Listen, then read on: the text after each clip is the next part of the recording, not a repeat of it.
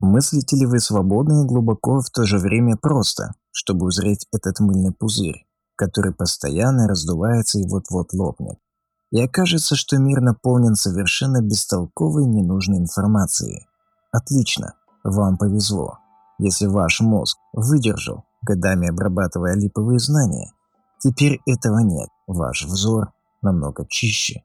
Берегите и давайте миру все, что посчитаете необходимым и достаточным. Мы оставили позади ментальные образцы и шаблоны. Теперь мы синтезируем мысли. Если пожелаем смотреть на мир под иным углом, мы его находим. Возможно, таких взглядов бесчисленное множество. Кто-то называет их порталами или параллельными реальностями. Но для нас это очередные мифы, созданные людьми до этого момента. Мы разрушаем предыдущую реальность и находим новую, чтобы обновиться всем своим существом. Можно представить это так. Жизнь – это бесконечное количество комнат, и каждая из них представляет реальный мир, как в компьютерной игре. Чтобы выйти на новый уровень, вам нужно выполнить обязательную формальность – посетить комнаты, секции или платформы. И в одной из комнат вы повстречаетесь лицом к лицу с игровым злом или монстрами. И пусть вы обладаете самым мощным оружием, вам не пройти эту комнату в одиночку. Вам понадобится команда, с которой вы начнете объединяться. И вот сотни миллионов человек со всего мира играют в игры, виртуальную иллюзию, созданную для обогащения разработчиков. Другие 100 миллионов играют в азартные игры, остальные работают за гроши, чтобы выжить. Все это комнаты, в которых мы с вами находимся. Ради какой цели мы объединяемся? Наверняка мы все ищем истину, так как знаем, не бывает личной истины. Она неделима и для всех одна, потому что мы едины, как человеческий вид и как одно сознание. Почему мы об этом говорим? Потому что для эффективной работы прорыва и изменений нам потребуется правильный ракурс, угол зрения, используя который мы сможем сковырнуть наши шаблоны, застилающие ясный взгляд на природу вещей. А каков глобальный шаблон современного общества? Правильно, это слепое потребительство. Это тот узел, разрубив который мы размотаем и другие, более мелкие узелки. Помните, как нашим предкам приходилось выходить за рамки парадигмы выживания, чтобы достичь новых высот в своем развитии? Пусть это наша иллюзия, очередная, как и та, в которой мы живем сейчас, и все они имеют место быть. Как от ответственности тела мы переходили к ответственности духа, когда соприкасались с опасностями. Парадигма потребительства – это новый барьер, новая опасность, новое испытание для нашей ответственности. И вся опасность ситуации в том, что в этот раз нам угрожает опасность с обеих сторон. Данный шаблон может обрушить не только нашу сознательность, но и наше здоровье. Посмотрите, мы готовы загнать себе до смерти ради новых вещей, ради символов всех тех желанных штуковин, что порабощает нас в цикле бесконечного потребления благ, о ценности которых мы давно перестали спрашивать. Что вы выберете? Жить в рамке очередного гаджета или выйти за пределы этой глупой обусловленности системы покупателя-продавца? Выбирайте первое, если считаете, что сможете купить себе счастливую жизнь с помощью куска высокотехнологического пластика. Думаете иначе? Тогда сбрасывайте себя оковы и ищите новые пути и возможности. В чем же дело? Что не так с нашей ситуацией? С землянами на этой планете Земля. Вы задумывались о том, что значит для современного человека слово «Земля»? Название нашей планеты. Не только в смысле грунт под ногами, а та планета, на которой мы все живем. Кто его придумал? Какую идею он вкладывал, когда произносил данное слово? Как бы там ни было, мы дали этой планете свое имя. Планета продаж. Объяснять, почему такая идея пришла нам на ум, думаем, нет необходимости. Лучше представим, какой эту планету мы хотели бы видеть. Ведь если хорошенько оглядеться по сторонам, мы поймем, что живем в раю, буквально без кавычек. Практически идеальное место для миллиардов разумных существ и живых организмов.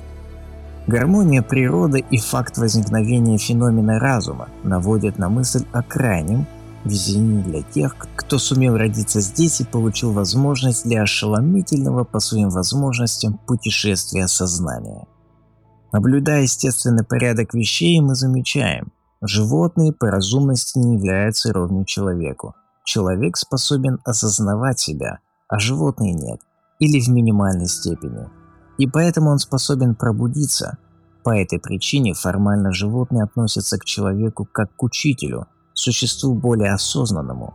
И что же делает человек в свою очередь? Как он использует свой дар?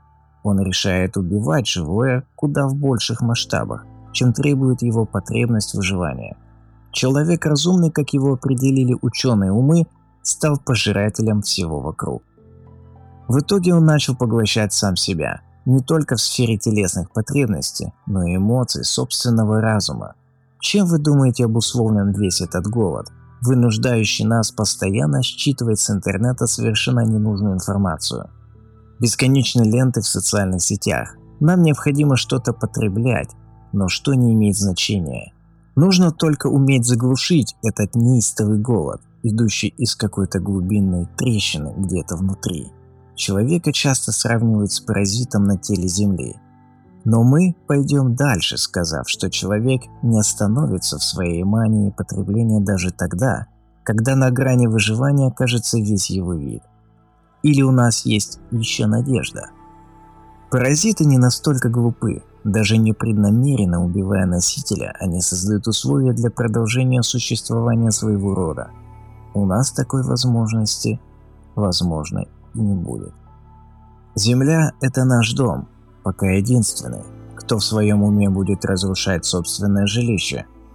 Разве что опустившиеся в нищете люди и сошедшие полностью с ума – чей разум одурманен спиртным и наркотиками, захотят спалить свою хибару в приступе бессознательного протеста против ситуации, в которой они оказались. Большинство хотят обустроить свой дом или квартиру. Они делают все, чтобы проживание было комфортным и не причиняло вреда здоровью. Вот только стоит выйти за двери, ситуация меняется. Дом не идет дальше железной двери с множеством засовов – даже собственный подъезд многими воспринимается как нечто чужое, на что наплевать. Что говорить о таких понятиях, как город, страна, планета? Сначала мы стали чужими для природы, а затем для других людей. Закончилось все тем, что мы превратились в чужаков не только для близких, но и для самих себя. Чужой – это не персонаж из знаменного фильма, это отражение в зеркале. Постройте живую аналогию с собственным домом. Земля – наш дом. Вы встречали тех, кто в ясном разуме при памяти поставил бы у себя посреди комнаты котельную для изготовления, например, пластмассы, тем самым обрекая семью на отравление и неестественную смерть? Вряд ли. Но ведь мы так и поступаем, когда дело доходит до пространств чуть больших, чем наше эго и его четырехстенная проекция в виде жилища. За тысячи лет информационный код человека изменился. Вибрация планеты и сейчас меняет частоту.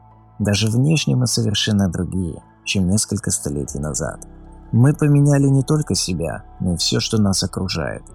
Взаимосвязи с окружающим стали другими. Природная гармония кажется теперь нам чем-то совершенно умозрительным и глупым. Все в природе находится в состоянии динамического равновесия, в состоянии взаимоотношений каждый со всеми, где нет изолированных явлений и объектов. Смена качественных показателей в чем-то одном тут же вызывает отклик в иных элементах целостной системы. Наш дискретный разум, наш постоянный безудержный чат в голове, не способен смотреть на мир панорамно. Каждая новая строка в чате не вяжется с другой – мы не зря показали мышление чатом, так как последний наглядно показывает способ, которым мы общаемся между собой, а значит и с самими собой. Неужели вы думаете, что человек с таким узким мышлением способен увидеть гармоническую сеть взаимодополняющих связей в природе? Планета для такого ума – это просто пространство для чата, где сознательной способности хватает лишь для выбора фона, как иллюстрации собственного самоопределения в социальной системе координат.